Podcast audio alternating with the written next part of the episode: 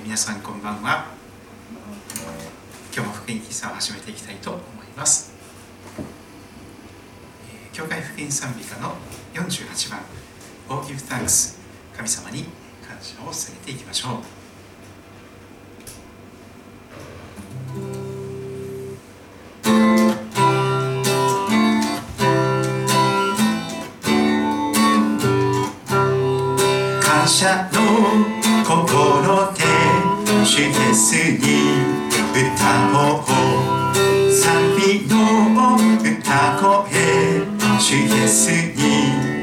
叫ぶ感謝の心で示すに歌おう。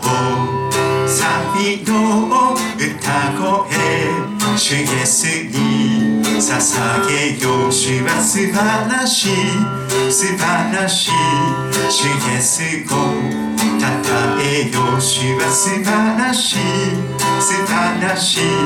主イエスをたたえよう感謝の心で主イエスに歌おう賛美の歌声主イエスに捧げよう感謝の心で主イエスに歌おう。賛美の歌声主イエスに捧げよう主は素晴らしい。素晴らしい。主イエスをたたえよう主は素晴らしい。素晴らしい。主イエスをたたえよう主は素晴らしい。素晴らしい。主イエスをたたえよう主は素晴らしい素晴らしい。主イエスをたたえよう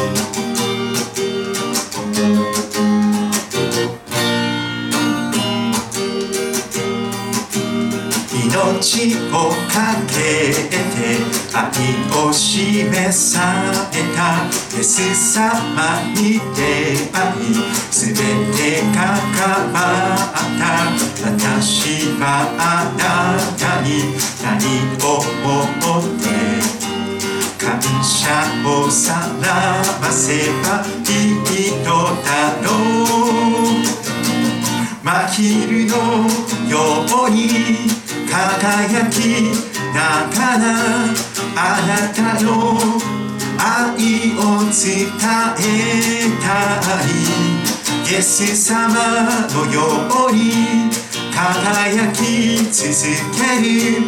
世の光にしてください。命をかけて愛を示されたイエス様に出会いすべてが変わった。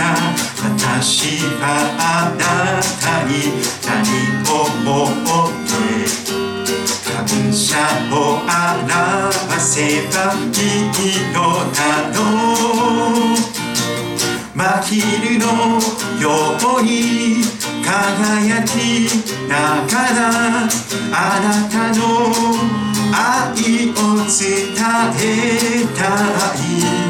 イエス様のように輝き続ける。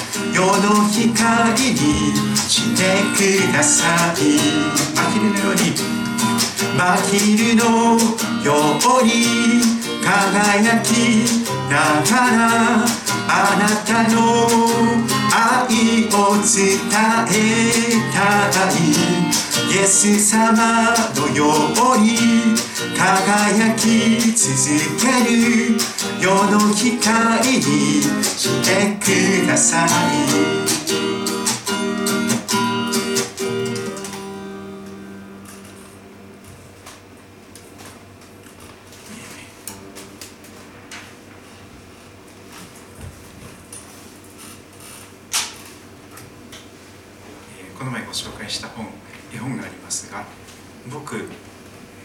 狐あ僕モグラ狐馬という絵本があるんですけどもその中のやり取りの中で一番の無駄の無駄な時間って何何でしょうかというやり取りがあるんですがそれは人と自分を比べることですよというそういう問いと答えが出てきます。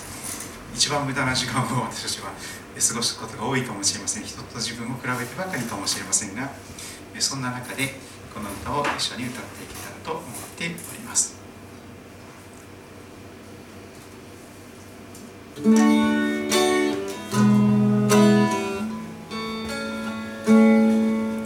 人と自分を比べてばかり。今の自分に自信なくても主は君をどんな時も必要とされているイエスを愛する仲間としてどんな時でも思い出そう。主の皆で励まし合える友達がいることを共に主の愛を分かち合うためにイエスは君を選ばれた君にしか届けられない人々が待っている共に主の愛を分かち合うためイエスは君を愛された。主が命を注がれた。君だから素晴らしい。人と自分を比べてばかり。今の自分に自信なくても主は君をどんな時も必要とされている。イエスを愛する仲間としてどんな時でも思い出そう。主の皆で励まし合える友達がいることを共に主の愛を分かち合うため。イエスは君を選ばれた。君にしか届けられない。人々が待っている。共に主の愛を分かち合うためイエスは君を愛された。主が命を注がれた。君だから素晴らしい共に共に主の愛を分かち合うためにイエスは君を選ばれた。君にしか届けられない。人々が待っている。共に主の愛を分かち合うためイエスは君を愛された主が命を注がれた君だから素晴らしい。君だから素晴らしい「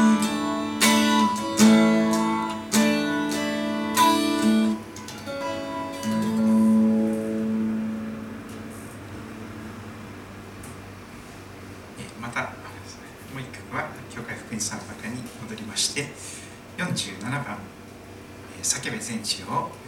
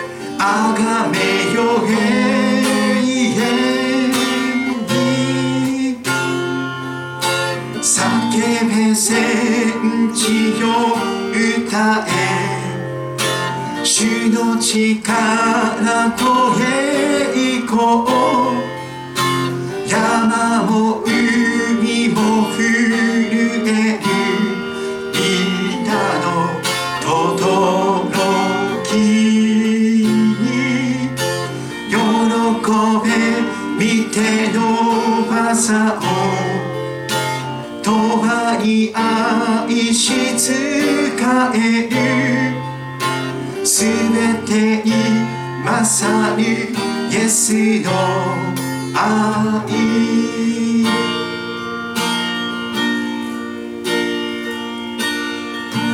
私イエスよ救いの君主の愛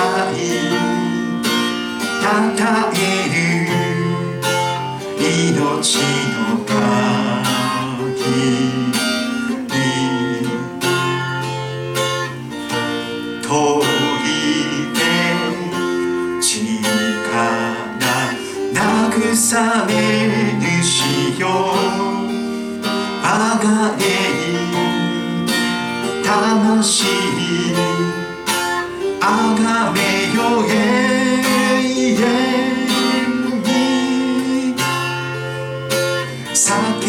聖地を歌え。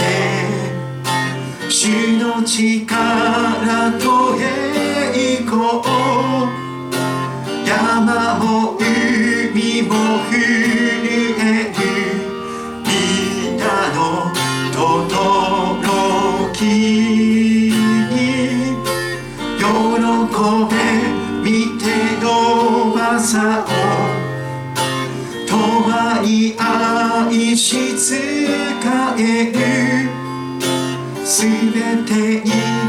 さにイエスの愛。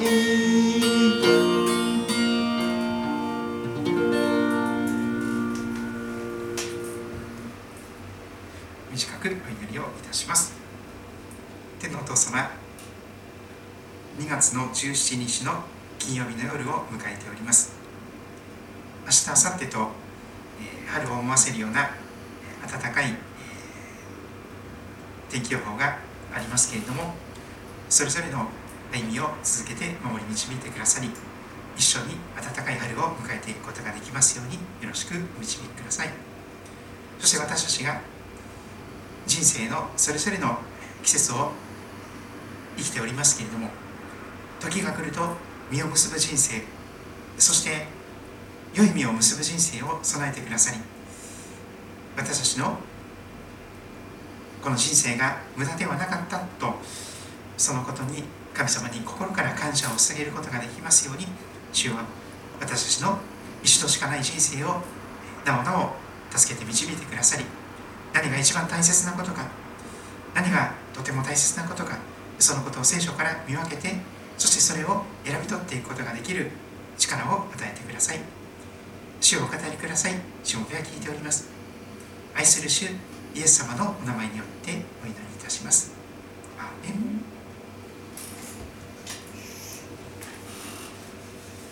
聖書を口ずさみますと何が起こるでしょうか。とても素敵なことが起こると聖書が約束しています。旧約聖書の詩編150編までありますけれどもその一番最初にこんな、えー、御言葉が聖書の言葉が出てきます。神様の約束です。主の教え聖書のことですけども主の教えを喜びとし昼も夜もその教えを口ずさむ人思い巡らす人。その人は流れのほとりに植えられた木。神様がその人を流れのほとりに植えてくださる。そのようなイメージです。そして時が来ると実を結びその葉は枯れずそのなすことは全て栄えるとその人の将来が約束されております。これだけは覚えておきたい聖書の言葉100人生の旅を聖書とともに、えー、順番に覚えておりますけれども、えー、振り返ってみたいと思います。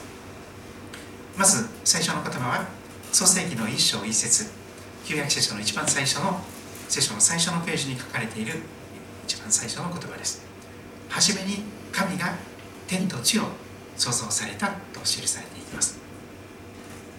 全てのものが進化したわけではなくて偶然に存在しているわけではなくてデザイナーであるメーカーさんである神様がいらっしゃる。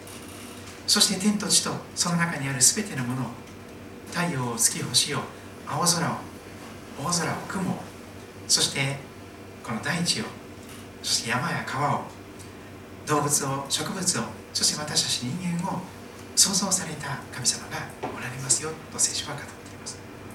あなたは偶然に生まれてきたわけではなくて神様が素敵な特別な目的と計画を持ってあなたを存在へと招かれたと聖書は語ります。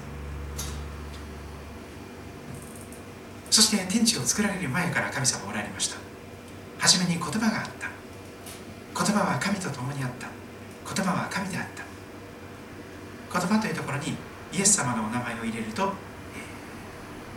当てはまっていきます。初めにイエス様があった。イエス様は神父なる神様と共にあった。イエス様は神であった。そのように聖書が語っております。そして神の言葉であるイエス様は今から2023年ほど前言葉は人となって人間となって私たちの間に住まわれた。私たちはこの方の栄光を見た。父の身元から来られた。一人子としての栄光である。この方は恵みと誠に満ちておられた。ヨハネの福音書1章14節はそのように語ります。そしてヨハネ3章16節。聖書の中の聖書と言われます。ダイヤモンドにも例えられます。神は実にその一人子イエス・キリストをお与えになったほどにようあなたを愛された。それは御子を信じる者が一人として滅びることなく一人として永遠の苦しみに至ることなく永遠の命永遠の喜びいわゆる天のふるさとに行くことができるその命死に打ち勝つ死が終わりではない命を持つためであると言われます。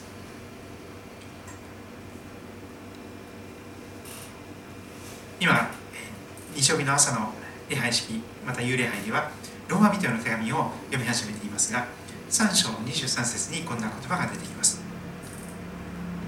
すべての人は罪を犯して神の栄光を受けることができず。ローマ3章23節の言葉です。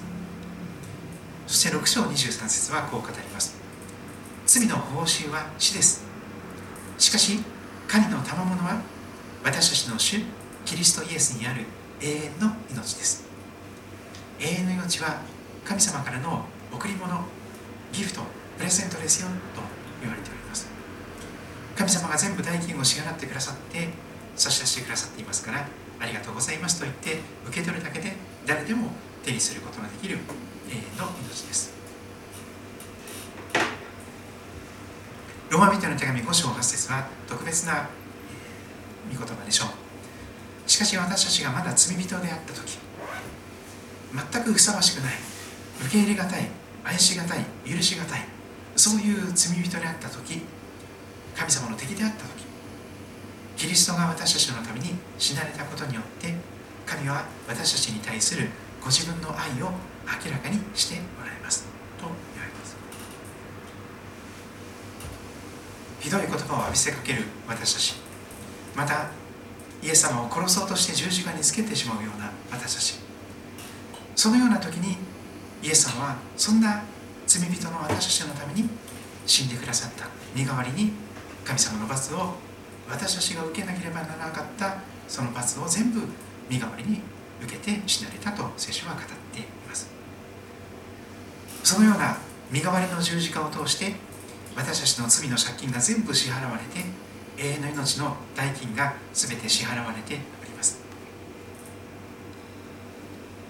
なぜならもしあなたの口でイエスを主と告白しあなたの心で神はイエスを死者の中からよみがえらせたと信じるならあなたは救われるからです。そのように聖書は語ります。神様が全部代金を支払ってくださっていますのでただありがとうございますと言ってイエス様を信じます。そしてイエス様を私の神様として救い主として信じますと口で告白して心で信じて救われると言われております。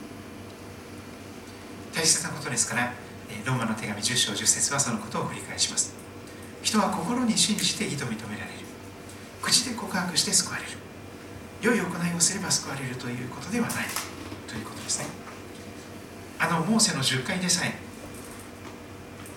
救われた人に対してあれが語られています。10回を守れば救われるということではなくて救われたからこそ10回が与えられました。何か一生懸命頑張って良いことをしなければ救われないとすれば誰も救われないことになります。みんなどんなに頑張っても努力してもふさわしい人間にはなれませんし完璧な人間になることはできません。でも完璧じゃなくてもいいんだということなんです。今のままでどうしようもない私のままでそれでも信じるだけで義と認められる。全ての罪が許される。口でイエス様を信じますと告白して救いを受けることができると聖書は語っています。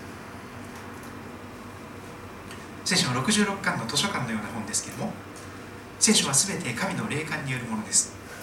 教えと戒めと強制と義の訓練のために有益です、まあ、分かりやすく言えばありとあらゆる人生の場面でその時必要な助けがられてくる。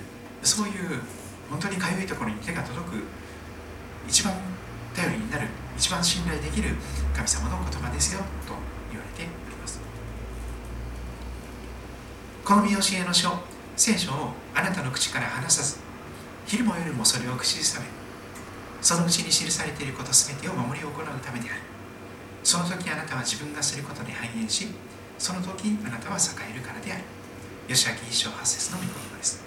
先ほどの詩篇の一編とまた23編ととても似てきています。詩篇119編11節。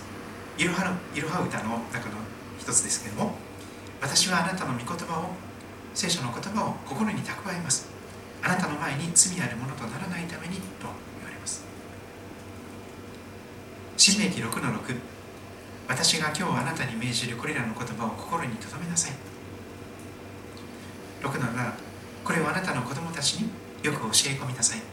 あなたが家で座っている時も道を歩く時も寝る時も起きる時もこれを彼らに語りなさい。神の言葉は生きています。力があります。諸刃の釣りよりも鋭く魂と霊関節と骨髄を分けるまでに差し貫き心の思いや計りごとを見分けることができます。ヘブルの4章12節。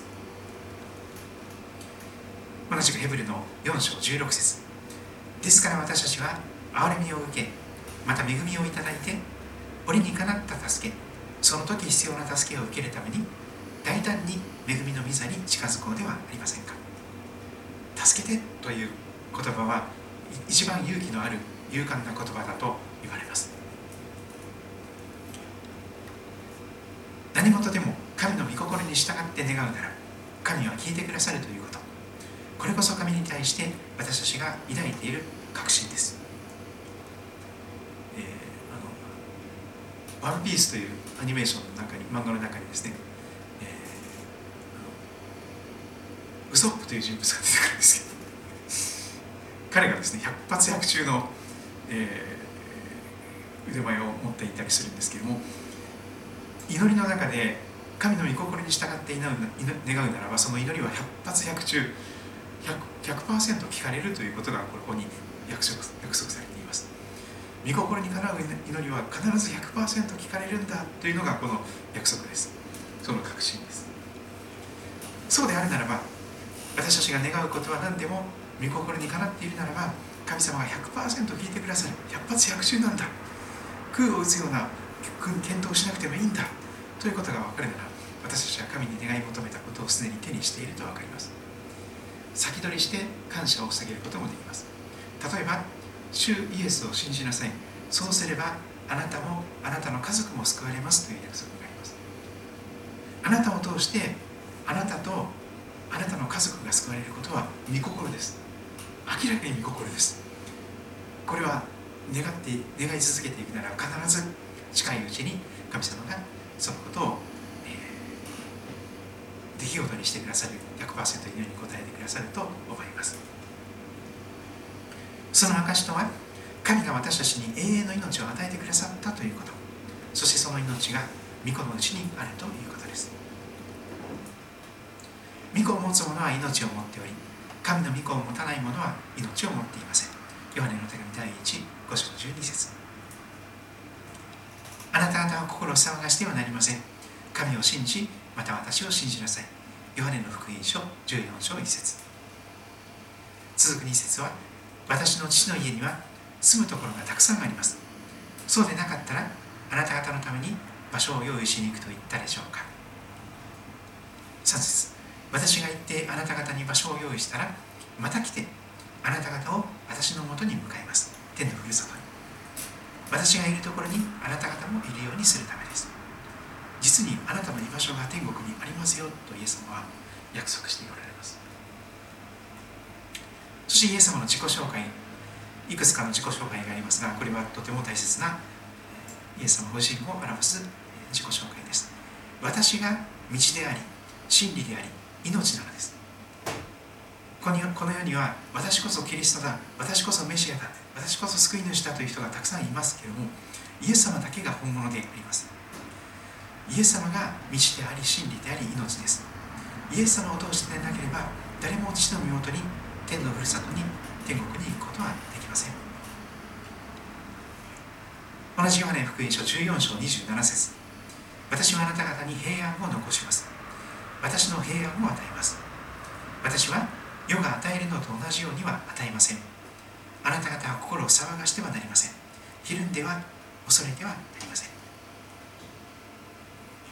志の堅固なものをあなたは全く平安のうちに守られます。その人があなたに信頼しているからです。イザヤ書26章3節。イザヤ書53章5節はこう語ります。しかし彼は彼というところにイエス様の名前が入っていきます。しかし彼は私たちの背きのために刺され私たちの咎のために砕かれたのだ。彼への懲らしめが私たちに平安をもたらしその打ち傷のゆえに私たちが癒された。続く6節私たちは皆羊のようにさまよいそれぞれ自分勝手な道に向かっていった。しかし主は私たち全てのものの咎を罪なき神の一人子主イエス・キリストに負わせたそう読んでいくことができます。そしてペテロの手紙第 1, 1章3節。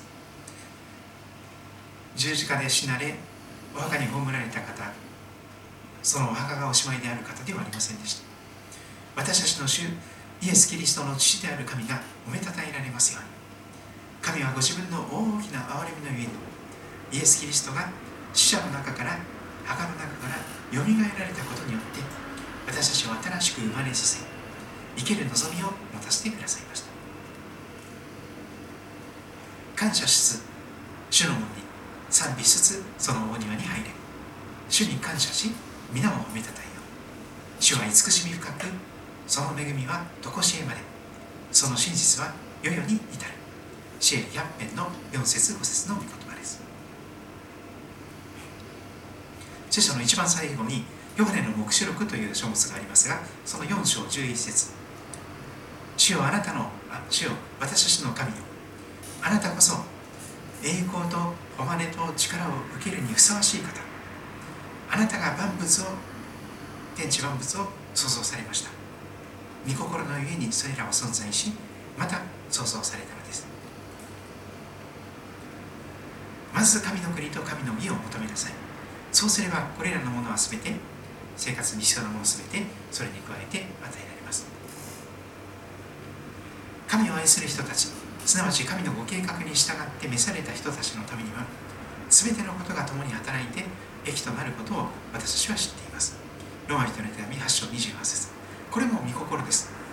神様は全てのことを働かして私たちに益となるようにマイナスをプラスに変えてくださる悪いことを良いことのために良いことに変えてくださるそのようなことが御心であります。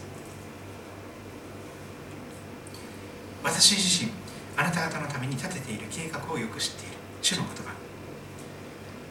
神様はあなたにも人生の計画を持っておられます。それは災いではなく平安を与える計画です。生まれてきてよかったなって思えるようなあここにいていいんだ。私のようなものがここにいていいんだ。その平安です。そしてあなた方に将来と希望を与えるためのものだ。絶望しかない希望がない人生に将来と希望を与えてください。これから先生きていっても何も良いことがないかもしれないではなくてもう少し生きていくならば出口の見えないトンネルでなくて必ず出口が出てきてそして希望の光が朝日が昇ってくる。将来と希望が備えられていると言われます。もし私たちが神が光の中におられるように光の中を歩んでいるなら互いに交わりを持ち御子イエスの血が全ての罪から私たちを清めてくださいます。罪の許しと人と人とのこの交わりっていうのはとても関連があります。何よりも神様とのその関係が罪の許しに深く関わっています。もし私たちが神様の光の方に出ていく。照らされて罪が全部バレますけれども明らかにされますがそれと同時に照らされると同時にあなたの罪は許されましたよというその罪の許しが備えられます。その太陽の光のようです。光に当たると同時に殺菌作用のようなものがありましてばい菌とか罪が全部きれいに御子イエスの血が全ての罪から私たちを清めてくださいます。そしてもし私たちが自分の罪を告白するならはい確かに私はそんな嘘をつきました。確かに私は悪いことしましたと認めてそれを言い表すなら神は真実で正しい方ですからその罪を許してくださいますどんな罪でも許してくださいますそして私たちを全ての不義から清めてくださるという完全な許しが備えられております。ヨハネの手紙第 1, 1章9節です支援の後に旧約聖書の支援の後に信玄という言葉もあり書物もありますが31章までありますから1日1章を読んでいる方も多いかもしれません3章5節6節にこんな言葉があります。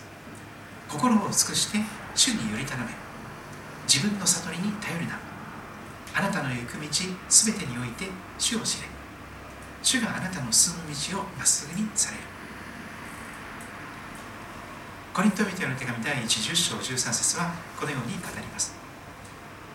あなた方が経験した試練は皆人の知らないものではありません。神は真実な方です。あなた方を耐えられない試練に合わせることはなさいません。むしろ耐えられるように試練とともに脱出の道出口も備えてくださいます。支援55編22節。あなたの重荷を主に委ねよう。主があなたを支えてくださる主は決して正しいものが揺るがされるようにはなさらない。これも神様の約束です。ペテロの手紙第1 5章7節。あなた方の思い煩いを一切神に委ねなさい。神様に、お話ししてですね神様これ何とかしてくださいと任せてい神があなたのことを心配してくださるからです。歴代史第27章14節はこんなことも語ります。私の名で呼ばれている私の民が自らへりくらい祈りを捧げ私の顔を下に求めてその悪の道から立ち返るなら向きを変えるなら私は親しく天から聞いて彼らの罪を許し彼らの血を癒す。ローマ人の手紙やがて12章1節はこんなことを語ります。ですから兄弟たち私は神の憐れみによってあなた方に進めます。お願いします。命令ではありません。あなた方の体を神に喜ばれる聖なる生きた捧げ物として捧げなさい。それこそあなた方にふさわしい礼拝です。続く2節この世と調子を合わせてはいけません。むしろ心を新たにすることで自分を変えていただきなさい。そうすれば神の御心は何か？すなわち何が良いことで神に喜ばれ完全であるのかを見分けるようになります。12章11節はこう語ります。勤勉で怠らず霊に燃え主に使いなさい。12節はこう語ります。望みを抱いて喜び苦難に耐えひたすら祈りなさい。12章18節はこう語ります。自分に関することについてはできる限り全ての人と平和を保ちなさい。コリント人の手紙第2 9の7一人一人嫌々ながらでなく強いられてでもなく心で決めた通りにしなさい。神は喜んで与える人を愛してくださいます。ヘブルの手紙10章25節。ある人たちの習慣に倣って自分たちの集まりをやめたりせずむしろ励まし合いましょう。その日が近づいていることが分かっているのですからますます励もうではありませんか。信玄一章七節。主を恐れることは知識の始め愚か者は知恵と訓戒を蔑む。15章一節信玄柔らかな答えは憤りを鎮め激しい言葉は怒りを煽る。エペソビテの手紙5章18節。またブドウ酒によってはいけません。アルコールによってはいけません。そこには宝刀があるからです。本当の幸せがないからです。むしろお酒ではなくて御霊に精霊に満たされなさい。そこにこそ本当の幸せが喜びが平安があります。エペソビテの手紙5章19節。詩と賛美と霊の歌を持って互いに語り合い主に向かって心から賛美し歌いなさい。エペソ5章20節。いつでも全てのことについて私たちの主イエス・キリストの名によって父である神に感謝しなさい。5章21節。キリストを恐れて互いに従い合いなさい。ガラテヤ人への手紙5章22節から23節。しかし御霊の実は愛喜び平安寛容親切善意誠実乳は理性です。このようなものに反対する立法はありません。イエス様を心の真ん中にお迎えし精霊に満たしてください。いつも精霊で私の心を収めてください守ってください導いてくださいと祈り続けていくと自然に神様が精霊になる神様がそのこのような素敵な実を結ばしてくださいます。詩篇118編の24節。これは主が設けられた日。この日を楽しみ喜ぼう。毎日が神様が作られた良い日です。そしてピリピンの手紙4章4節。いつも主にあって喜びなさい。もう一度言います。喜びなさい。4章5節。あなた方の寛容心が全ての人に知られるようにしなさい。主はイエス様は近いのです。苦しむ時そこにある助けとしてすぐそこにあなたの内側にいてくださいます。ピリピ4章6節。何も思い忘らわないであらゆる場合に感謝を持って捧げる祈りと願いによってあなた方の願い事を神に知っていただきなさい。4章7節。そうすれば全ての理解を超えた神の平安があなた方の心と思いをキリストイエスにあって守ってくれます。はい今日はその64です、えー、その64新約聖書の後ろの方にヤコブの手紙という書物があります。ヤコブの手紙の一章ですね。一章の2節。せっかくですから聖書をお持ちの方はあのヘブルビートの手紙のすぐ後にヤコブの手紙が出てきますが、えー、5章までしかない短い手紙です。ペテロの手紙の前にあります。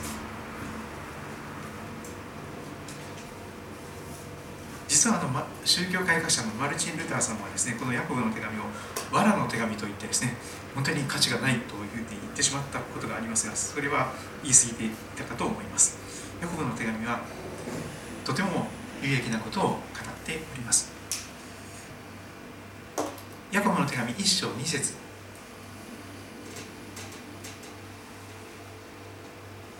私の兄弟たちという親しい呼びかけが出てきます。一節を見ていただきますと差出人ヤコブとそしてこの手紙が宛先がどこにあるのか誰に向かって書かれているのかそのことが記されています。神と主イエス・キリストのしもべヤコブ。これが手紙の差出人ですね。神と主イエス・キリストのしもべヤコブ。パウロと同じようにイエス様のしもべイエス様の奴隷であるヤコブが離散している十二部族に挨拶を送りますと記されています。離散というのは、えー、強制的に海外に散らされている人たちのことです。今ウクライナの地から本当にそういう人が多くいます。今風の言葉で言うと難民です。1ヶ月に100万人単位の人がウクライナからその国境を越えて海外に出ています。200万以上の人たちが今世界各国に難民となって離散ちりちりバラバラになって家族もバラバラになったりふるさとまたそのおじいちゃんおばあちゃんお母さんお父さんと離れてちりちりになっている人たち離散しているディアスパラディアスパラとも言われます。海外に駐在している日本人とかです。ね そういう人たちもあの離散の民でしょう。あるいは福島の原発もそうですよね。原発周辺の教会のメンバーとか人たちはもうそこから強制的に退去ですよ。立派な建物が建ったばっかりなのにそこの離散しなきゃいけないという中でその建物が残されたりしておりますが離散している住人部族に挨拶を送ります。さまざまな諸事情でおそらくこの時には迫害があったと思われます。迫害があってじりじりバラバラになって海外に難民となって逃れていた。住んでいるところにとどまり続ければ命が危ないという状況の中でとにかく命からがら木の実火のまま逃げていくという中で海外に散らされた人たちにこれが送られています。ですから本当に住み慣れたところ住み慣れたところを遠く離れてしかもたくさんいろんなものを集めていたと思いますよ。でも緊急避難しなきゃいけない時にはほとんど置いていかなきゃいけなかったと思うんです。現代の人はですねいろんなものが大切になってですねパソコンが大切だとかテレビが大切だとかあるいは車が大切だとかバイクが大切だとかいろんな大切なものが皆さんにもあるかもしれません。猫ちゃんが大切ワンちゃんが大切。でも強制的に避難しなきゃいけない時には時に愛するペットでさえも置いていかなきゃいけないという苦渋の選択が迫られることがあります。1匹ぐらいだったらいいですけど何匹も飼ってる人はですね全員連れていけないよっていうことになります。本当に。その時にどうするのかということも今考えておく必要があるかもしれません。やがて台湾有事が起こな起こってしまう可能性があります。台湾に中国が攻め込んでくる。ウクライナにロシアが攻め込んできたように中国が台湾に攻撃しかけてきたらアメリカと一緒になっている日本にも火の粉が降ってくるでしょう。あるいはあのトルコ・シリアの大地震あのオリーブ畑がですね300メートル近く谷ができちゃったとかですね。もう建物という建物がペシャンペシャンペシャンとなってしまってものすごい阪神・淡路大震災を超えるような東日本大震災を超えるような揺れが立て続けに起こってしかも耐震構造がない建物の中で生き埋めになってしまったような人がたくさんいらっしゃいます。チェルノブイリ昔その言葉で言われていましたがあの原子力発電所が爆発してしまってそこも強制退去になりました。離散しました。生まれたふるさとを遠く離れてでもそこに残った人は放射能に汚染されてさまざまな形で次の世代次の世代にさまざまな放射能の病気が今も続いていくことになっております。離散している人たちは本当に苦しい中にいらっしゃる人たちです。神様がいるならどうしてこんな辛いことが起こるの？神様はどこにいらっしゃるんですか？なぜあなたがいらっしゃるならこんな辛いことが起こるんですか？というその状況に置かれている人たちにこの手紙は書かれています。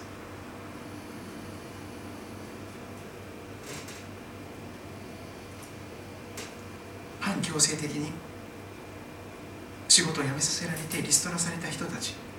あるいは反強制的に命からがら別の地に移り住むことを余儀なくされた人たち。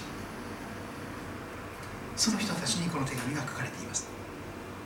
そしてその人たちを私の兄弟たち本当に神の家族の大切な大切な一人一人としてヤコブは心を痛めながらでもその人たちに祈りながらなんとか励ましの手紙を送りたい。少しでも助けになるような御言葉を語りたい。でこの手紙が書かれています。その内容がまず2節にいきなりこの言葉が出てきます。さまざまな試練に遭う時には本当に離散している人はもうありとあらゆる試練に直面しているでしょう。まずトイレの問題。トイレないんですよ。一時的に避難したらものすごい人がいっぱいそこに避難の場所に集まりますからね。トイレの問題が一番深刻になります。水も使えないとか。ボットントイレのような昔ながらのその穴掘ってそこに、落とすとかっていうそのことになるかもしれませんしプライベートの空間がほとんどなくなると思います。本当にもういろんなことでもう距離が保てない。もうすし詰め状態の中でみんなでその苦しみを乗り越えていかなきゃいけない。水食料その日食べるものどうするのか。そして怪我をした人薬や手当どうしたらいいのか。頭痛くなっちゃった具合が悪い。その時にお医者さんも連れていけない。薬もない。そういうさまざまな試練です。コロナの中で多くの人がそのような状態になっていたかもしれません。救急車に電話しても来てくれない。救急車来てもたらい回しというか何件も何件もその受け入れ先をお願いしてもどこにも病院が受け入れてもらえないから自宅待機自宅療養隔離もできない。そういうさまざまな試練に遭っている私たちに対してこの手紙が書かれています。さまざまな試練本当につらい。あの何気ない日常生活が嘘のようなある日突然日常生活が切れちゃった。非日常生活がずっと続いている。その状況であります。さまざまな試練に遭う時は何が書かれているでしょうか。いつでもいつでもと言われています。その身を寄せた外国の地で言葉も通じない文化も通じない食べるものも生活習慣も全部違う。そういう中でいつでもと言われています。しかしその後の言葉はですねえーっていう言葉が続くんですよ。この上もない喜びと思いなさいって書かれてるんですよ。えーっていう。聖書は時々ですね私たちの常識とは全く想定外のメッセージを語ります。さまざまな試練に遭う時なんで私だけがこんな大変な目に遭わなきゃいけないんでしょうか神様あなたはどこにいらっしゃるんですか？という時にはいつでもそれをその一つ一つの大変なことをこの上もない喜びと思いなさいと書かれてあります。これは本当に信仰を持ってなければ絶対できないと思います。いや信仰を持っていたとしてもそんな簡単にすぐにはできないと思います。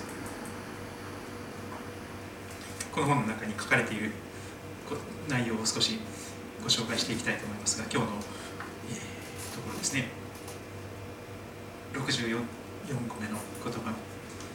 古い訳ではそれを全て喜びと数えなさいとなっています。この上のもない喜びと思いなさいというところはそれを全て喜びと数えなさいとなっています。数を数えるまたは考慮するという言葉はギリシャ語で物事をよくよく考える物事を心で熟考する。物事を違った視点から考察するという意味です。もう頭の整理も気持ちの整理もできないけれどもとにかく今何が起こっているんだろうか。今私が置かれているのはどういう状況なんだろうか。なぜこんなことになっているんだろうか。今何が残されているんだろうか。そのことを心の中でよく考えてみる。その一つ一つのことを違った視点から見てみる。それはなかなか難しいと思います。本当に切羽詰まっている時にはもう頭がパニックになってですね違った視点から見れないでしょう距離を置くことも。でも全ての実情と環境を比較検討した上で物事について決断を下すという意味だそうです。信仰者が予想外の破綻や困難に遭遇するとき当初の感情や反応は痛々しいものでしょうが私たちには神から賜る資産があり神の助けがありまるで自分で問題を熟考し対処するように心を解決へと導く助け導く神の誠があります。その際未信者とは全く異なる問題解決にたどり着くことになります。一人の方のエピソードが記されていますが妻が彼女の母親ヒルヤのことを話してくれたことがありました。奥さんがお母さんのことを話してくれたんです。ヒルヤは主を愛した素晴らしいピンランド系アメリカ人でした。ある時彼女は恐ろしい知らせを受けました。すごい怖いことをバッドニュースを聞いたんですね。悪い知らせ。それはお腹を強く殴られたような衝撃でした。しかし奥さんの記憶によるとお母さんはその時エプロンを外して家を外に出て行って近所の野原や小道を何時間も何時間もうろうろと歩き続け歩きながら祈りながら事態をよく考え祈りそして主に委ねていったそうです。しばらくした後家に帰ってきた時お母さんは落ち着いていてその時の状況にうまく対処できるようになっていたそうであります。もしも主の眼差しで今起こっていることを見ることができできたとすれば気持ちの感情の受け止め方が全然違ってくるかと思います。全てのことの背後に神様がおられる。この大変なことの中にも神様が働いてくださっている。神様は全てのことを働かして益としてくださる。やがて全てのこの辛いことがプラスに変えられるのだ。無駄なことが一つもない。最悪に思えることを一番良いことに変えてくださる。その神様のことを知っている者はそれを全て喜びとすることができると言われていきます。フィリップス訳現代英語聖書の訳はこのように訳されているそうです。兄弟たちあらゆる試練や誘惑があなたの人生に押し寄せるとき次から次へと大変なことが押し寄せるときそれらを邪魔者として腹を立ててはいけません。そうではなく友として歓迎しなさい。それらはあなたの信仰を試しあなたの中に忍耐という特質を生み出すためだということを覚えましょう。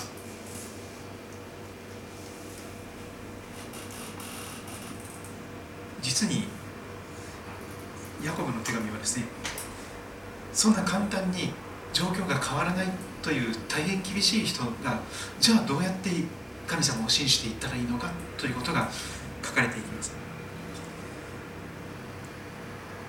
まずそこで信仰が試されているということが言われます。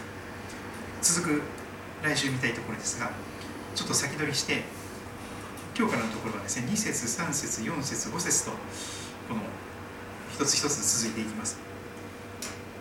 私の兄弟たちさまざまな支援に遭う時にはいつでもこの上もない喜びと思いなさい。あなた方が知っている通り信仰が試されると忍耐が生まれます。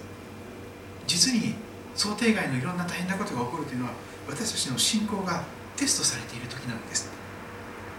そしてその時に忍耐が生まれるというのです。そしてその忍耐を完全に働かせなさい。神様は全てのことを働かして益としてくださる神様は無駄なことをなされない。まず神様がその全てを味わってくださりそして大変で辛いけれどもそれでも私たちのためになると判断した苦しみだけが私たちのもとに許されて起こった。その忍耐を完全に働かせなさい。そうすればあなた方は何一つ欠けたところのない成熟した完全なものとなります。と言われています。信仰の大人と言いましょうか。信仰が本当に成熟してイエス様の御岳にまで成長したようなそういうものに神様が引き上げてくださると言われています。そして5節も読んでみましょう。あなた方のうちに知恵に欠けている人がいるならその人は誰にでも惜しみなく咎めることなく与えてくださる神に求めなさい。そうすれば与えられます。ここで言われている知恵というのはこの大変な状況をどう受け止めたらいいかわからないというその状態だと思います。それが知恵が欠けている状態だと思います。神様これがこんな大変なことが起こってしまいました。なんでこんなことが起こったのかわけ分かりません。という理解不能な時には神様私に知恵を与えてください。この状況をどう受け止めたらいいのか分かりませんから助けてください。あなたはこの状況をどういうふうにご覧になってますか？あなたの眼差しで私自身をこの環境を見ることができるように助けてください。あなたの知恵を与えてくださいと切に求めなさいと言われています。そうすれば与えられますと記されています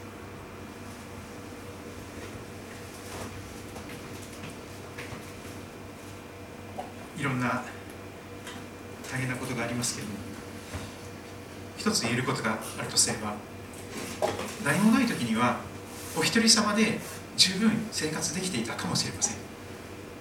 でも大変なことが起こると一人では生きていけなくなると思うんです。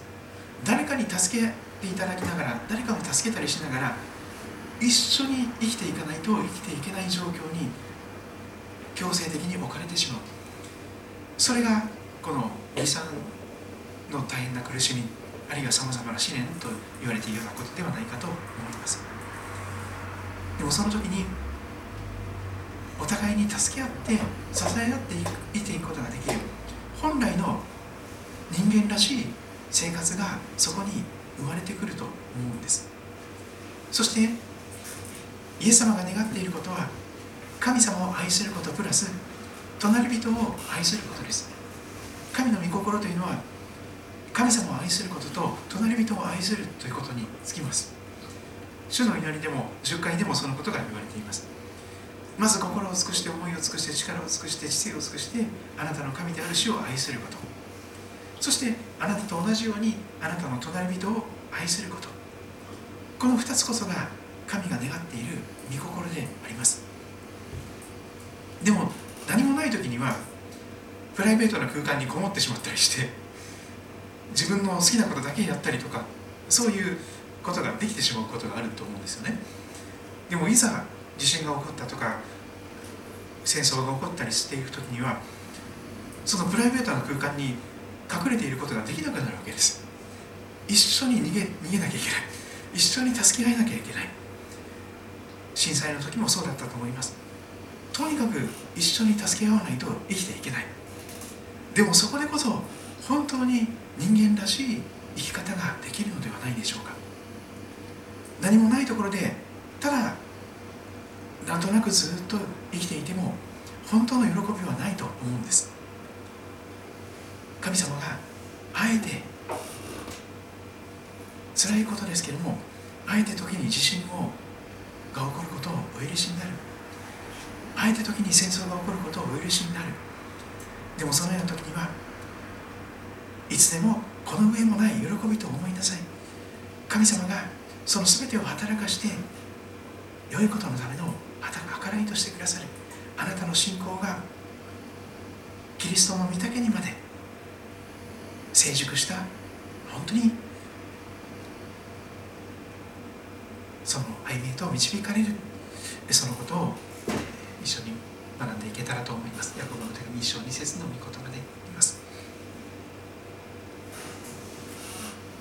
もう1年経ってしまいましたがウクライナの地のそこから逃れている人たちまた今シリアそしてトルコの大地震もありますしもうすぐ3.11も近づいていますしいろんなことがそのまま忘れ去られているように続けて続けていろんなことが起こっておりますがそんな中で、えー、お一人お一人に神様の祝福と守りと導きが豊かにあるようにとこれを